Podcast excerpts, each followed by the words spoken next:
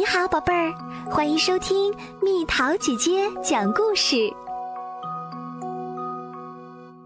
我不要洗手。哟吼！小公主很喜欢玩的，浑身脏兮兮的。先洗手才能吃东西。王后说：“为什么？”小公主问。“因为你刚刚在外面玩了。”去洗手。厨师说：“为什么？”小公主说：“因为你刚刚跟小狗一起玩了，洗完把手擦干。”去洗手。国王说：“为什么？我已经洗过两遍了呢。”小公主说：“你必须再洗一遍，因为你刚刚上厕所了。”去洗手。女仆说：“我在外面玩过后要洗手，我和小狗玩过后要洗手，我上完厕所要洗手，我打个喷嚏也要洗手。为什么？”小公主问。“手上会有细菌和脏东西呀。”女仆说。“细菌和脏东西是什么？”小公主又问。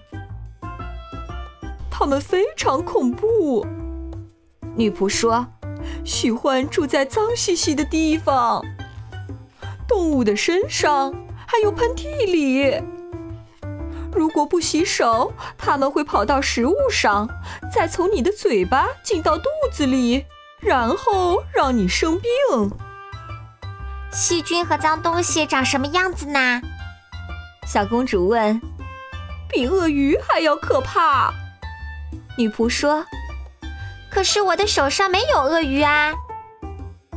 细菌和脏东西比鳄鱼小得多多了。女仆说：“它们太小了，我们根本看不见。”我最好再去洗一次手。小公主说：“洗好啦，还要再洗一遍吗？”别傻了，女仆说：“吃蛋糕吧。”你洗手了吗？